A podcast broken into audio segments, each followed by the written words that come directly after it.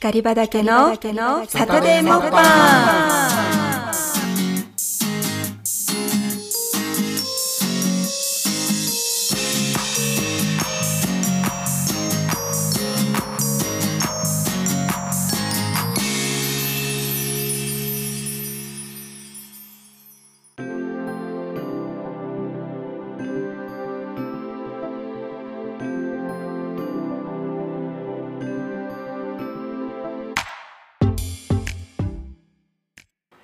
番組は韓国語ネイティブの私ひかりと韓国料理が大好きな農家の夫高松が韓国メディアから得たトレンド情報と家庭料理の味をご紹介する番組です。10月9日放送を始めます。こんにちは高松です。今日は世界中で大人気のあのドラマについてお話ししたいと思います。続いてモッパンコーナーではみんなが大好きジャージャン麺について話してみたいと思います。どうぞ最後までお付き合いくださいね。さて今週も始まりました、はい、始まりました。無事に続けそうですね。ていますね、はい、2週間に1回だったのが毎週ということで。はいそうですね、はい、あの今日もちょっと危うかったんですけれども。バタバタはしましたがはい。なんとかはい、はい、収録ができてよかったです、はい、視聴者の皆さんどうぞよろしくお願いします。よろしくお願いします。さて今日のトレンド情報としては今世界中を風貌しています、またですね大人気のドラマ、はい、オジンゴゲームについて話してみたいと思います。はい、わあ先月の DP に続いて、はい、また今月もこの、えー、オジンゴゲーム、登場しましたね、日本名ではイカゲームね。イカゲームはい。韓国語ではオジンゴゲームです。でこれはですね、うん、なんとあのいろんな国でですね、うん、ランキングが1位なっているんですけれども、はいはいはい、もっと驚くことがなんとですね、はい、アメリカで世界中のドラマがある中で1位を連続していると、はい。はい、すごいね。すごいですね、うんうんうん、本当にこれはどうして1位をこうキープしているのか、うん、または全世界の人たちがどうしてこのドラマを評価しているのか、うんうんうんうん、私の中では納得いきません。はい なぜならあなた見れませんでしたねこれね。そうですね、はいはい、もしかしてちょっとネタバレがあるかもしれないので、うん、私たちの番組を大好きな視聴者の中で、うんうん、まだイカゲームを見てない方は、はい、見てからこの放送を聞いてください、もしくはあのモッパンコーナーから聞いていただければね。はい。と思います、ではどうして光がですね、うん見れなかった、うん、もしくはまた世界の人たちが大評価、うん、高評価しているこのドラマに、うん、あのなぜというクエスチョンなのかを深掘りしたいと思います。えーと、簡単にこのドラマのあらすじを言ってみますと、うん、えー、借金まみれの行き場がななくなった主人公をはじめ人たちがですねある場所に集まってサバイバルゲームを始めたと。はいはい。はいで、まあ、借金まみれの人たちが、うん、まあ、ゲームに参加したということは、うんうん、餌としては要は賞金があると。はい、お金ね。お金、はい、はい、優勝者は、なんと456億ウォン。はい。という大金をもらえると。日本円で45億ぐらいかな。そうですね、はいはいはい、大まかにね、はい、はい。はい、でこれを一発でもらえるから、うん、借金まみれの人たちは、うん、要は参加しましたと、はい、まあここからもう私の中ではもうなぞなぞなわけよ、じゃあしかもこのあもう一つちょっとネタバレするかもしれないんですけど、うん、要は、うん、負けた人はそこで、うん、あ私ね自分の言葉では言えないので、はいはい、あなたが言って、えっと、死んじゃうと殺されてしまう。そうなんですよ、はい。はい、つまりこのゲームに参加するには、賞金をもらうか、死ぬか。どちらかだね、はい、そうなんですよ、はいはいはい、でここで、尊い命がね、お金に、うん、お金より命が下っていうふうに見えるわけ。うんうんうん。うん、ね、うん、負けたら、うん、もうこの世に存在する意義がないみたいな話になってるから、あすごくこう命というのは何だろうかっていうのをすごく考えましたし、このお金というのはこんなに偉大なのかっていうのをすごくこうあのまあ見てないけど、1話はね見たよね,、そうだね。あとはあなたが見てるから、まあちょっとチラ見ぐらいで見たんだけど、あの要はこう尊い命とお金の存在感っていうのを、あのすごくこう虚しさっていうか、あのなんていうの、はあ、お金ってこんなに偉いんだなっていうのを、こう不満なわけよ。というトラマだと思って私は見れませんでした。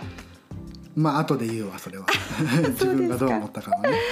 はあ、そうですね、うんうん、でまあ皆さんこう参加しました、うんうん、ゲームに参加しました、うん、でいろんなゲームがあったよね、まあいろんなこう日本語ではちょっと翻訳できないけど、うん、一番最初が「だるまさんが転んだ」ああそうだよね、はいはいはい、だるまさんが転んだ」とか、うんうん、あとは2番目は何でしたか？2番目なんだったっけなこのね記事を見ると、あのちょっと本編見てないから私はちょっと言えないんだけど、直訳するとねなんか里里引き？ああ型抜き。型抜き。あ型抜き、あ日本語では型抜きっていうゲームなんでしょうかね、あの何か傘とか星とか丸とか、うん、えー、あはいはい、形のお菓子があって、えー、そこにちょっと溝があるんだけど、うん。うん、それをきれいに取れたら正解。正解とか勝ち。ああそうですね。それが少しでも欠けてしまったら負けみたいな型抜きゲームね。ああ型抜きゲーム、うん、昔のね、はい、えっとねなんお祭りの屋台とかで結構やってたんだよ。ああそうですか、うん、ちょっとねまあざっとどんなゲームがあったのかをまずご紹介したいと思います。で今言ったように1番目は「だるまさんが転んだ」で2番目は「型抜き、はい、で3番目が縄を乗るっていう、綱引き。綱引き、うん、あ綱引き、はい、えー、そして3、4番目がビー玉、うん、ビー玉。あれね日本になかったと思う。あのななかったっていうか自分たちの時代にはあれでは遊んでなかったけど。あ、うん、そうですか、うん、まあまずざっくりね。ビー玉を使ってなんかいろんな遊びをして自分が相手のビー玉を全部取ったら勝ち。そうですね、はい、はい、あとは、うん、これは何て言えばいいんだろう。これちょっと訳せないんだけどその後のゲームを覚えてる、うん、なんかケンケンパみたいな感じで、うんうん、えっとねガラスが2列に並んでいて、はいはい、両方は強化ガラスで踏んでも割れないガラス、うん。うん、で片方は普通のガラスで踏んだら、えっと、割れてしまうガラス。それがすごく高いところにあってそこから落ち,、落ちると死んでしまうっていうゲームね。ああ、うん、なるほどね。うん。うん、はい。で最後が、本当にイカゲーム。イカゲーム。そそれもね日本にはねなかった自分たちの時代にはなかったかなそうですね。陣取りゲームみたいな感じなんだよね。あ陣取り、うん、えー、というゲームがありましたよね、うんうん、であのこれねどっちかというと私もいくつか知ってるゲームでしてまあ「だるまさんが転んだ」は多分日本にもあるよね。あるあるある。あのね、韓国にもあるんだ。あるんです。うん、あるんです。うん、すごく私も小さい時、まあアラフォーなんですけど、小さい時に遊んだ記憶がある。はいはい。ね今でもやってるんじゃないかな。やってるんじゃないかな、ね、だってうちの子供がだってだるまさんが転んだってたまに言うもん。言うよね、うんうん、あのやってるかどうかは分かんないけどあの絵本とかにも確か出てきたらあるかもね。いやね。すごいよね、ゲームっていうのはこんなね、あの長くしかもアジアに渡ってこういうふうに広がってるっていうことがすごいなって思って、あとは型抜き、ああこれもねやっぱり韓国のドラマに、うん、今のこのドラマに出てくるくらいだから、うんうんうん、日本にもあった？日本にも昔からある、えー、あのお祭り行くと必ずあった、えー、でその方100円だったかな？200円だったか忘れたけど、えー、それでそのお菓子を1個買って、うん、中身がそのどんな形かは分からない、ね、袋に包まれていてね、はいはい、紙に包まれていて、でその紙を開けて、簡単なのから難しいのまであるんだけど、でねなんかちょっとランクがあったかな。これこれ抜けば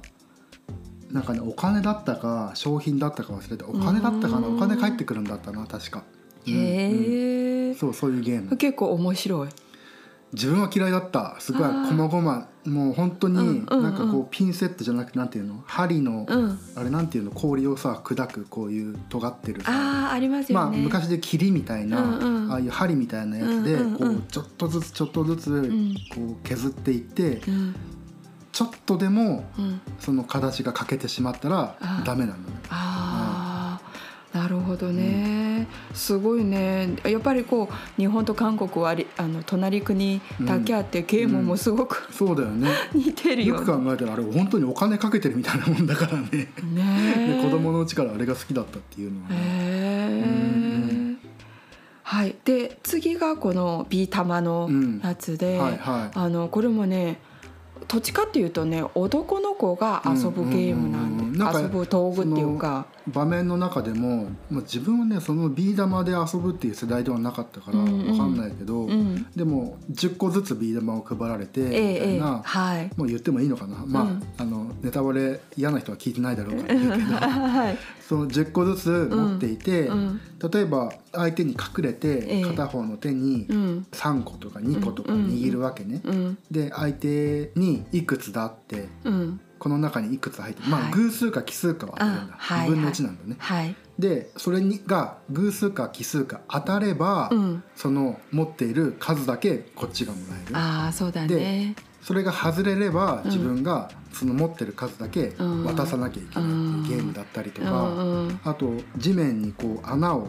ちょっとだけ掘って、遠くからこう投げて、その穴に入るかどうかっていうゲーム、そうだね、でその入らなかった分をもうずっと貯めといて一番最初に入れた人がそれのビー玉を全部もらえるっていう感じ。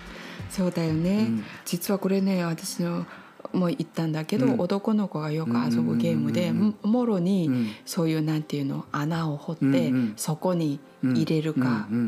もしくはその穴に一番近い人が勝ちなんだよね。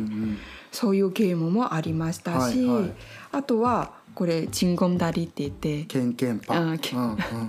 これもねありました、はいはいはい、ありましたね、はい、あとはおじんごゲーム。これはね、はい、ちょっとわからない、うんうん、そう。ね、でこのようなゲームをして、うん、どんどんどんどんあの負けた人は殺されていく。うんうんね、うん、でもちょっとポジティブで考えると、うん、昔はこういうゲームっていうのは大体外で遊ぶ、うんうん、しかも友達たくさんでみんなで遊ぶっていう、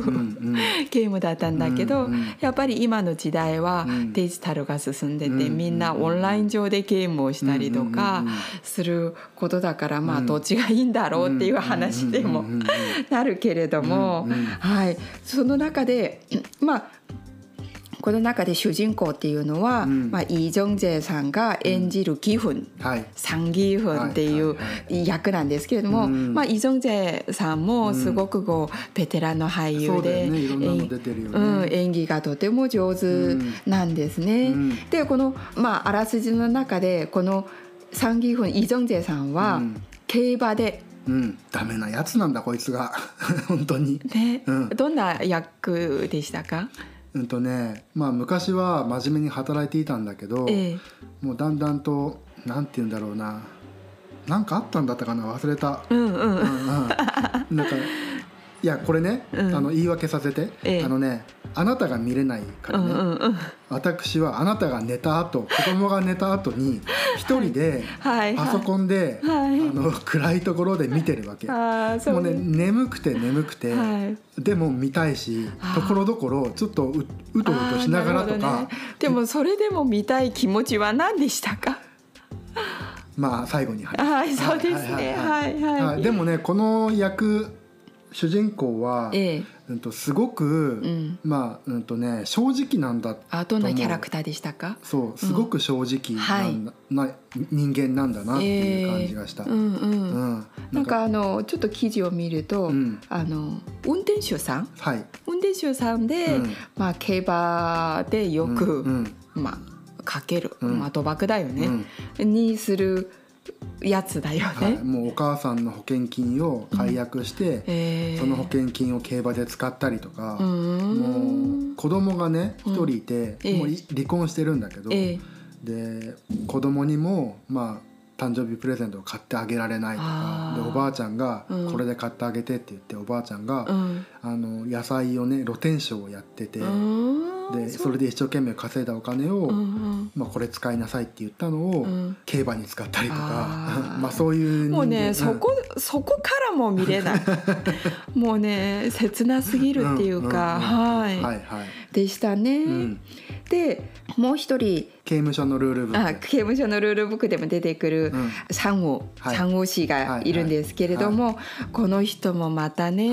あのどんなキャラクターでしたこの人は、えっと、ソウル大で、うん、ソウルソウル大を首席で卒業して、うん、でもう本当にお母さんも自慢の子で、はい、もう町中がねあの子は天才だっていう秀才で、はい、もう出世するっていう子がいて、うんうん、まあそ、それがそのサンウなんだけど、はいはい、まあ、その人が、えっと、事業を立ち上げて、えー、えっと、仕事をして、えー、えっと、そこで失敗をしてこのゲームに借金を作ってしまって、うんうん、でこのゲームに参加したすると,、ということですね。はい、はい、であのいくつかのこのゲームの中でも、うん、なんかすごくこう戦略性が見られたっていう、うん、私もほらビー玉とぐらいしか見てないんだけど、ちらっと見た時には、このなんていうんですかビー玉のゲームの中で、このサンゴがね、外国人のアリさんを、こうのビー玉を取らなきゃいけない、うんうん、じゃあここでどういう戦略をしたのかっていうと、うんうん、まあ、2人は非常にまあ信頼関係が成り立ってる、そう外国人労働者のアリは1回目のゲーム1回目のゲーム2回目のゲームっていうのがあるんだけどね、はい。えっとまあ、その1回目のゲームの時に2人でなんて目隠しをされて落とされるわけどこに落とされるか分かんないんだけど1回帰るってなって、ええその帰る時に、えその2人で落とされたんだけど、うんうん、まあ、その外国人労働者お金もなくて、うん、遠くの場所に行かなきゃ帰らなきゃいけないんだけど、うんうん、まあ、そのバス代もないとか、うんうん、お腹が空いたんだけど、うん、コンビニで買うラーメンのお金もないとか、うん、まあ、そんな感じででもそのサンは、まあ、多少はお金持ってるから、まあ、その子に、まあ、これで帰れとかこのラーメンこれで食べろとか、はいはい、まあ、電話貸してくれって言って、まあ、電話貸したりとか、それでアリはその社長のことを、まあサンゴのことね。そうそうそう、はい、社長社長っていうふうに、と慕うようになったあ、うん、なんですね。サンもそれがまんざらでもない感じで、うんうん、まあ、弟みたいな感じで慕うようになった、うん、ああそうですね、うんうん、という信頼関係があって、うん、次のゲームで、このサンはなんとビー玉を取られてしまったと、ある程度ねあそうそうアリ、ね、ゲームが弱くて、うん、そう、うん、あゲームが弱くてアリにこのビー玉を取られてしまって1個しか残ってないと、この1個を取られてしまったら、自分はもう命がなくなる、でここでやっぱりこの自分が勝ちたいゲームで勝ちたい、要は死にたくない、うん、要はお金を取りたい、うん、ということで、うん、次は戦略的に騙し取ると。はい。はいでアーリーはまんまとこの戦略にはまって、騙されて結局死んでしまう。ゲームに負けた、この命を取られる身になってしまったと。はい、こういうこのゲームでもやっぱり戦略性を立てているんだなっていうのをちょっとねちょっとだけこうあの見てしまいました、そしてこのビータムの中でも主人公のサンギフン・イ・ジョンジェさんはじいちゃんのイルナム氏、はい、イルナム氏とビー玉を取り合う相手だったんですけど、なんとですね、ここでも戦略的に最初はじいちゃんのイルラム氏が寄付に勝ったんだよね、うん、残ったのは本当に何粒の一粒。の、えー、とピー玉だったんですけれども、ここでこのじいちゃんのイルラム氏はわざとなのか、それとも本当に認知症でなのか、認知症を持ってるんだよね。あのね脳に腫瘍があったの。ああ、脳に腫瘍があって、うん、あのねその発作が出るとこう、ものを忘れてしまうみたいな病気だったんだ、ね、ああそうなんだよね。うんうんうん、でちょうどこのゲームをしている時に、その発作になって、要は、ちょっと認知症みたいになってね。であの主人公にサンギフンイ・ジョンジェさんは、この認知しているところを利用して、あの要はビー玉を取ってしまった、つまりじいちゃんのイラム氏は負けて死ぬ羽目になったと。だからこういう一つ一つゲームに当たっても、ただ運に任せるというよりかは、やっぱりこう頭を使う部分もすごくこのドラマの魅力的な部分だったんじゃないかなってね、この1話だけを見て私はちょっと思いました。ゲームでどこか面白いところありましたか？ゲームはね基本的に本当に全力でみんなやってるからね。ちょっとやらなきゃ死ぬから、うんうんうん、まあそれがねすごくこう見応えがあったのと、うん、あとはやっぱりこうそのゲームを何をするかはその会場に行かないと知らされていないわけよ、ね、はいはい。そういう時時感があるっていうこと、はいはいはい、ああなるほどね、うんうん、あとはこうチームを組んだりとか、はい、そういう時のこの人間関係のやり取りああ人情が出てくる。人情だったり、うん、まあ、人間のさもう本当に裏の裏の汚い部分まで出てくるあ集体が見えるっていうか、うん、でもどうなんだろうねこのお金を取るために、うん、この人の本当にこう優しさだったり憎い部分もだったり、もう全面に出てしまうドラマよ、まあそうだよね、うん。そしてちょっとネタバレするかもしれないんですけど、まあ、だいぶ今今まで ネタバレしてるけど。要はですね、あのこの VIP たちもいたっていうことだよね。要はこのお金を出して、この借金まみれの人たちがゲームに参加されて、ゲームをしてる姿を見て喜ぶ、この何階級も見えるっていうか。ある意味またこの主人公の,、あのイ・ジョンジェさん。はもともとこう競馬をやってるわけじゃん。つまり、自分もお金を出して、ね、ゲームに参加してるわけじゃん、そこで駒で動いてるのは馬なわけじゃん、でも今度それが現実になって自分がその競馬の一員として馬になってるわけじゃん、それ面白いね、ね、だからやられたら、あ自分が同じことをやったら絶対やられる目になるんだなっていう反面教師だなっていうのをちょっと思った。でこの階級差っていうのはね、うん、あのお金持ちは、うん、あのお金を持ってない人たちを、うん、階級の違いが今もろに出ているん。じゃないかな、このドラマで。だから今の人気さ人気が集めて集めているこのドラマは、今世の中が階級が明らかになってる今の、世の中だからこそこのドラマがもしかして高評価なのかなっていうのはちょっと思ったんだよな。なんかねどう思いましたか？日本にもこれと同じような、えっと、ドラマがあって「カイジ」とか、まあ、そういう、まあ、借金まみれの人たちが集まって、なんていうの掛け事をしていくとかそういうあ似たようなドラマがあったんですね。そうそうそう。ドラマとか映画にもなってるんだけど、そういうのとか、あとはさあの、まあ、サバイバル系のやつって結構あるわけよね。失敗したら死ぬみたいなそういうものとかもあるんだけど、うんうん、なんかなんか今今の時代だからこれがね、うん、あなんか分かるような気がするっていうのがあって、ええ、例えばゲームで、うん、パソコンのゲームで、うん、サバイバルゲームみたいなものって結構いっぱいあるじゃん。あるよね。自分の分身を作ってバーチャル上で打ち合う、ねはいはい、打ち合うとか、それってさもうこのイカゲームと同じような感じで、ね、自分はゲームをしてる、うん。うん、でもバーチャルだから死なない、うんうん、本当は本当の命は取れてない。でもバーチャルの中ではもう今やそれが現実となりつつあるわけじゃん。あ実はねちょっとあの余談を言いますと、うんうんうん、一昨日かな、うん、韓国のニュースを聞いたらですね、うん、オンラインゲームのコミュニティがあったらしいんですよ。でここでですね、運営の人がいて、要はあの会員員がいたと。で会員はずっとこうゲームで参加して、なんかあの負けたんでしょうね。それですごく不満を持って、ずっとそのねコミュニティ上で、要はルール違反のそのような攻撃をずっとしたらしいんですよ。だからあまりにも数が多かったり、その遠すぎてるから、運営の人がそのアカウントをシャットアウトしたらしいんですね。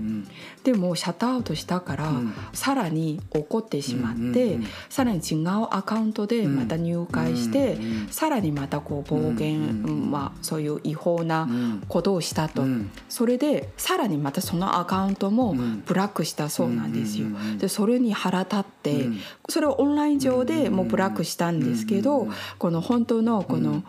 人は、なんとですね運営の人の親族をこう現世で殺してしまったと、そして殺してしまって自分は屋上にいて自分の命も絶ったというニュースがあってあのすごく衝撃でした。だからもろにもうオンライン上でのこうトラブルがなんていうの現世にまでトラブルを起こしてしまうこの世の中になってしまったんだなって思ってねこのイカゲームとね合わせてああなんかすごく切なくてね今ちょっと余談に話しました。そうだからそうやってバーチャルと現実の世界がもはやまあ、境目がね。境目がもうぼやけつつある世の中で、うん、そのもう今はさ皆さんバーチャルでね、うんうん、あのゲームをしたりバーチャルの中でコミュニティを取ったり、はい、まあ、もしくは戦ったりとかするわけじゃん。うんはいはい、なんかそれにそれをこうただ現実世界に持ってきただけっていうような気もしたのね、はい、見て見ていながら。はいはい、でもう一つ、あなた最初あのー、まあ、ずっとこの話をしてる時に、うん、もう命よりもお金が大事なのかな、うん、でそれで見れないっていう話をしてたじゃん。うんはい、なんかこう見進めていって最後まで見ると、うん、なんて言うんだろうなこのみんな生き残ってる人たちは、うん、自分のためにお金を稼ぎたいっていう人たちだけじゃないのね。でも最初の目的はそうだったよね。最初の目的はね。うん。うん、自分で自分のもう命を、なんていうの救うためにお金を欲しくてこのゲームに参加したいよね。まあ、だからその目的が自分がお金を稼ぎたいっていうんではなくて、うん、何のためにお金を稼ぎたいからこのゲームに参加してお金をもらいたいっていうものが例えば主人公のイ・ジョンジェさんは何のためにこのえっとね子供に誕生日プレゼントを買ってあげたい、うん、あとお母さんが重度の、え糖尿病で、もう本当に歩けないぐらいだから、はいはい、もうそれを治療させてあげたい、はいはい、まあそれなんだよね。えー、うんそうだね、うん、とかあとその頭の良かった、えー、なんだっけ？サンウ。サンウ、はい、サンウは、はい、その借金の方に、えー、お母さんがすごく今大事にしているお店を借金の方に入れてしまったと、うん、で借金が保証としてね。借金が返せないと、そのお母さんのお店まで奪ってしまう、うん、だから、はいそのために借金を返す。うん、ああ、なるほどね。とか、はい、あとねその女性二人いたの覚えてる？いましたね。あのジヨンという役を演じるイユミさんと、うん、セビョという北朝鮮から渡ってきた、あの人物のジョン・ホーヤンさん。うんうんうん、そう。はい。でそのビー玉のゲームをするときに、はい、その二人が、はい、なんと対決になってしまったわけね。はい。はい、そう。対決になってしまって、ええ、で片やここを出てから、はい、自分はこのお金何に使っていいか分からない、はい、どこに行けばいいかも分からない、はい、何をしたいかも分からない、はい、で片や、ええ、と北朝鮮からの脱北者で、お母さんとお父さんを弟に合わせてあげたい。っていうのそのブローカーに払うお金を稼ぎに来てる。あなるほど、ね、そうそう。だから結局みんな命を懸けてても、うん。うんと叶えたいその他人のなんていうのかな幸せっていうのがあって。あなるほど、ね、うん、なんかそこがねすごく、はい、なんか見ててなんか残虐なシーンばっかりなんだけどすごい心温まるというかね、うん、はい、あもう本当にそこに命かけてるんだで自分の命が惜しくないんだよねそこそれって。あ要はその自分が大切にしている人のために自分は何とかしなきゃいけないという根源の目的があってこのゲームに参加したとね。でたくさんの残酷な場面を持ちつつゲームは進んでいるんだけれども結果的にはやっぱりこうまたどういうふうに結果になっていますか？結果はまあ言っちゃう、まあ、言っちゃうと、うん、まあ主人公は勝つわね、うん、そうだよね主人公は勝つんだけど、は。い、最後なんだっけ名前覚えられない。そう。サンウと、うん。えっと、1対1で勝負になるわけ、イカゲームをするんだけど、まあイカゲームってこのドラマの中で一番ご法度だった、えっと、殺し合い暴力で勝つっていう、えっと、ことが許されている、ゲームで勝敗をつけるってなった時に、もう最終的にはその主人公義憤がもうボコボコに賛をするわけ、でもうこれ以上自分は戦っても、もう勝てないと、サウには、あ違う義憤には、主人公には勝てないと、だったら、あのもともと友達だったから、うん、友達だからとそのそういうあのゲームに参加して戦いながらも、うん、やっぱり友情が生まれるっていうこと友情が生まれたしでもともとその幼なじみの2人だったのがそのゲームによって、うん、と仲が悪く悪くなった、うん、で最終的に殺し合いになるんだけど、でもそのもともと仲がいい幼なじみだったから、お母さんのこともよく知ってるわけよね、ね、その主人公が。はいで、まあ、自分が死んでもいいわけよ。うん、要するにさその産雨的には、お母さんの店が守れればそれでいいわけ、ね、それが正解。自分が死んだって、お金がもらえなくたって、はい、お母さんのお店が守れればそれが正解。例えばギフンの場合は、うん、とお母さんの病気が治せて、子供にプレゼントを渡せれば正解。ああなるほどね。そう。で、はい、最終的にはそのサンウが、その主人公のギフンに、うん。とお前が勝ってね、うん、そのそのお金でお母さんの、店をてか自分の借金を返して、お母さんの店を守ってくれみたいな感じの終わり方だったのね。まあその終わり方の先にはもっと変嫌な終わり方があるんだけどはいはい、でもなんかそういうゲームしてる人たちは、すごい純粋な人たちがどんどんどんどん残っていた感じがする。でまあこれはちょっとネタバレしてしまいますけど、うんうん、っとネタバレします。はい。最後寄付は、うんうん、まあ、勝ちましたゲームで、うんうん、で賞金の456億ウォンをもらいましたと、うんうん、そして、家に戻ったら、どうなりましたか？お母さんが死んでたんですそうなんですよ、はいはいはい、これをねあなたから結果を聞いて、また考えさせられました、うんうんうん。結局、うん、お金があっても健康がなければ命がなくなる、うんうん例えば、うん、じいちゃんみたいに、お金があっても健康がなければ命はなくなる、うん、残ってるのはお金だけ、逆に健康があってもお金がなければこういうゲームに参加した人たちみたいだよね。健康はあるけどお金がなかったら同じように気が狂うっていうか。うん。うん。まあ、うちらもそうだったよね。でもねあの健康で、うんもう体力だけはあるんだけど、うん、お金。が一切なかったっていう。うん。まあ気が狂うほどではないけど私たちあの時はでもやっぱり結構すごい喧嘩したしそうでした心に余裕がなかった時期だったと思う、うんうん、それでも農業はしてたよね。農業はしてたけど、うん、夫婦関係はやっぱり結構ねきつい時代だったなえー、そうでした、はいはいはい、あ あもう遠い昔の話でもう忘れてしまった、はいうんうんうん、そうなんですよ。だから、あの今の時代では、うん、お金も必要だし、うん、やっぱり健康もないとダメなんだなっていうのはすごく思いますね。お金プラス健康、うん、あとはね人に優しくできるかどうかっていうところも最後主人公の義憤が生き残った、うん、うんと要因でもあるかなっていうその過酷で自分の命がすごく大事なんだけど、うん。でもその中でも誰かの助けになりたいとか、うん、あなるほどね。あの誰かに情けをかけてしまうみたいな人が、まあ、残る。っていうなるほどね、うんうん、この原理はやっぱり普遍なのかな、うん、かもね、と思いましたね。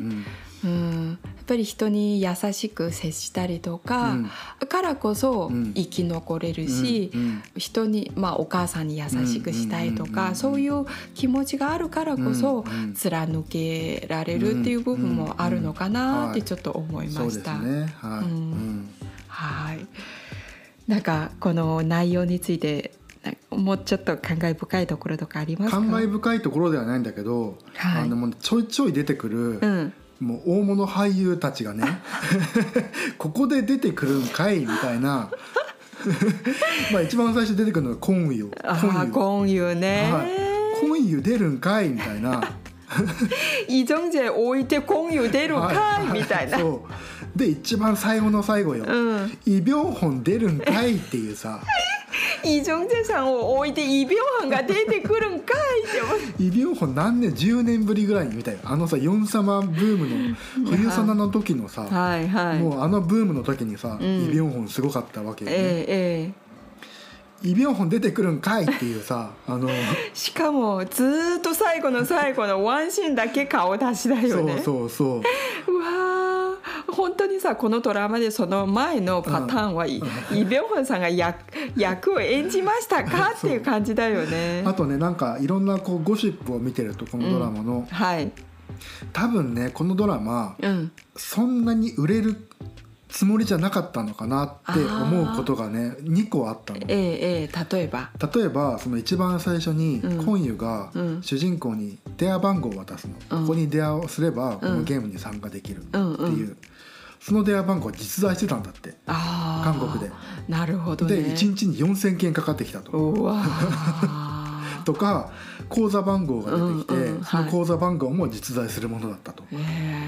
なんかそういうさ脇の甘さが、うんうん、多分売れねえだろうなっていうところが見え隠れするっていうか、はい、なんかそう思って作られたのがすごい爆発的にヒットしたなるほどね。のかなって、まあ、あとはなんかあの画面的にすごくこうポップカラーが多いっていうかあのなんて言うんだろう。今の時代のカラーを言ってる気がしてね。キャリーパミュパミュみたいな感じな あのピンクのやつとか。はいはいはい、すごくカラーが鮮やかでね。ああいう世界観で可愛い世界観、うんなるほどね、うんうんうん、そうだったよね、うんうんうんうん、あとなんか興味深深い人物とか人がいましたか？あのね北朝鮮のあの子すごいわかる。私もね今その人を言おうと思ったんですけど「性病」という役を演じたジョン・ホーヤンさん、うんうん、この方もね、うん、新人みたいなんですけど、はい、やっぱりね176センチの背を持っているので、あのモデルデビューそうなんだってね、うんしたらしいんですよね。このもともとモデルで、イカゲームでドラマデビューした。あ俳優デビューした。あそうなんですね、はいはいはい、じゃあこのドラマとしてはこのドラマが、最初なんだデビュー作なんごい上手だった、ね、演技も上手でしたよね、うんうんうんうん、しかもすごくこう顔立ちが日本人っぽいなんかねでもあの一重の切れ目みたいな感じは、うんうん、あのまあ、朝鮮系の顔だなっていう感じはしたんだけど、うん、でもなんかこういうそばかすっていうか、うんうん、こういうとかなんかこう雰囲気がすごく日本人っぽい、今風の日本人っぽいかなと思ったんですけど、でもね名前はジョン・ホーヤンさんなのでね。それこそさあのロジーだっけ？ロジーうん。あの架空の VR のインスタグラム、あの子にちょっと似てる感じもするなあやっぱりね、うん、今今風の顔立ちだよね、すっごい上手で、うんうん、なんか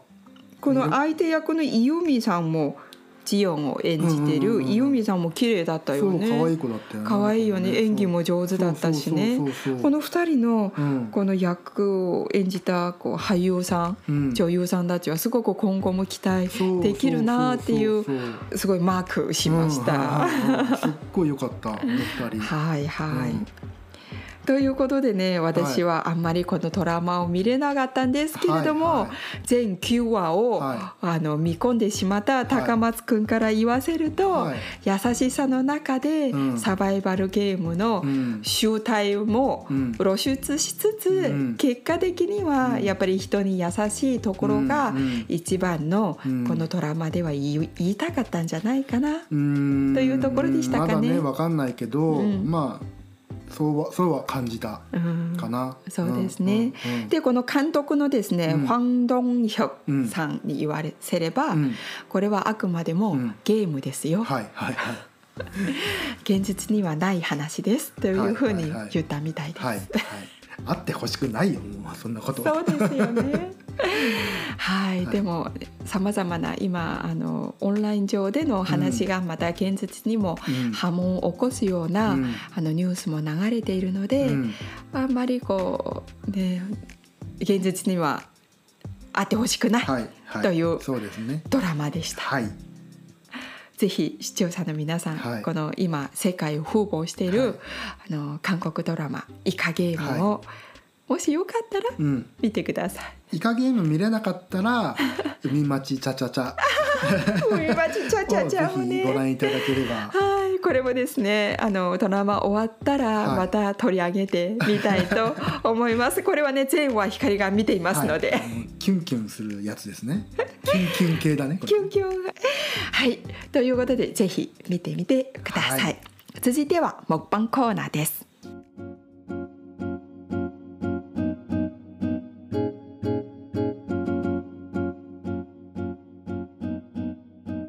の木版コーナーでは韓国の国民食ともいえるジャージャン麺です。はい、はい。はい、ジャージャン麺はもともとはあの中国の、うん、えー、料理なんですがこれが台湾に渡って、うん、また台湾から韓国に渡ってのジャージャン麺なんですが今は。はい。韓国での国民食ともいえるジャージャン麺もう必ずドラマでは出てくるから出てくるドラマ好きな人は必ず見たことあると思う そうですね。しかも今はインターネット上でもね、うん、ジャージャー麺の一番の味噌となるチュンジャンという味噌も変えることができますので、はい。ね、ぜひ購入してですね、うんうん、なんと韓国ドラマを見ながら、うん、このジャージャー麺を食べながら、うん、ライフスタイルを楽しんでいただきたいと思いまして作ってみました。今も言ったように、味噌となるのはこのチュンジャン、黒い味噌です。甜麺醤甜麺醤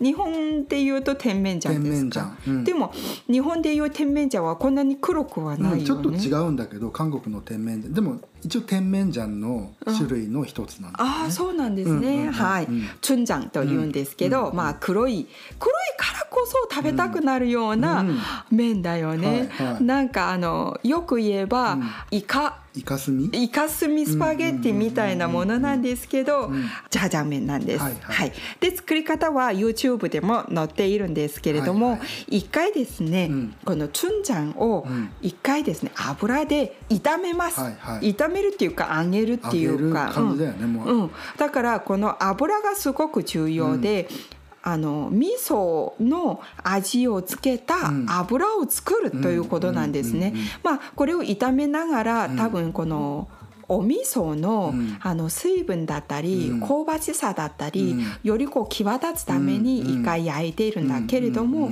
焼くことによってすごくこう香ばしさが増すというか。カラメル感が増すというかね。そうだよね、うんうん、あとは一回こうまあ今回作ったのは 200g を焼いてしまったんですが、なんと私たちが尊敬するペク・ジョンウォン先生もそうですし、私実践でもそうなんですが、うんうん、例えば 200g を、あの割って 100g だけ今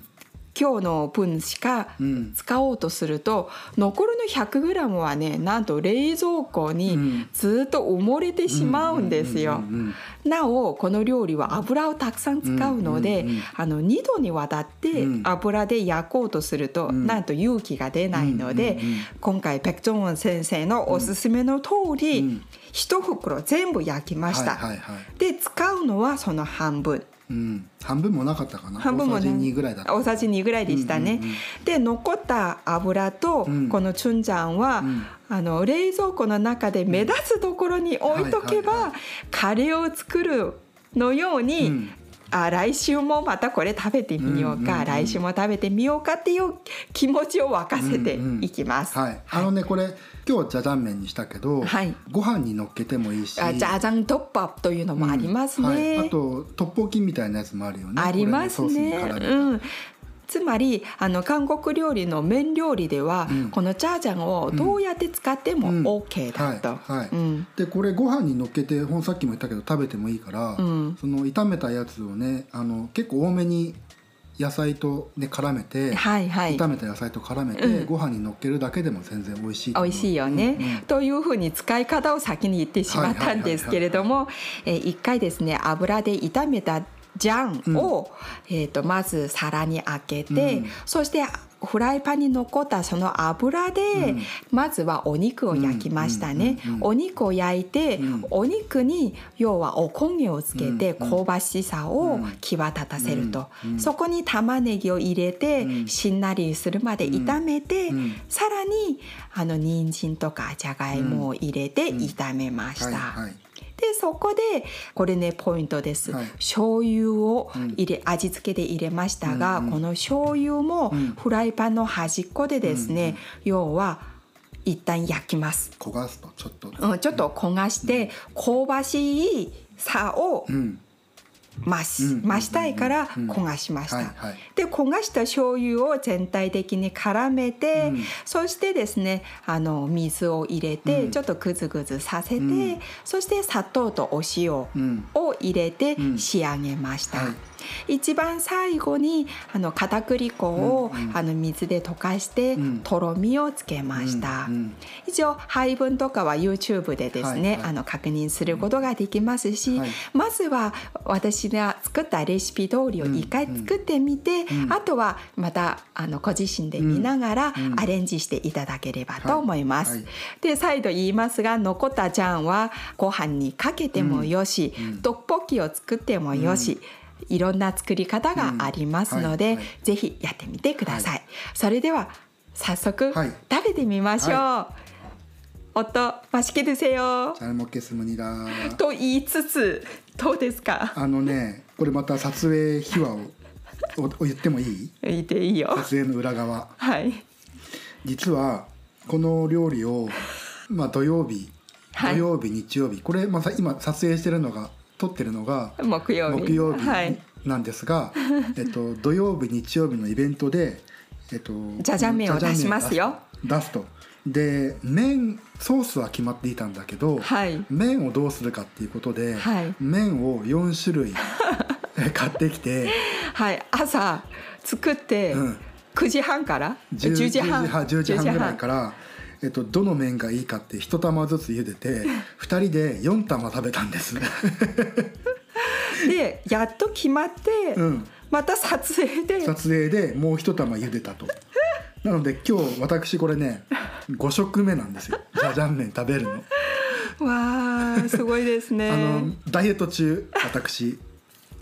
まあ、しょうがないのねでも、ね、そうですね。仕事ですので。美味しいのをお客様に食べていただきたいので、うん、私が犠牲になると。身を粉にして 働きますと。で、うん、一番最高のものをお客様にお届けすると、うんはい、はい、はい、そうです。なのでいやこのね面白いシーンを YouTube で撮った方が本当はいいんだけどね。ね、はい、でも今日食べるの5食目だけど、うん、でも美味しそうに見える。美味しそうな匂いする。美味しいよね、あ食べて。どうぞ、はい、じゃあ じゃあもう消すんだ、うん、맛있게드세요よく混ぜてねよく混ぜておおいいですねお手ようまい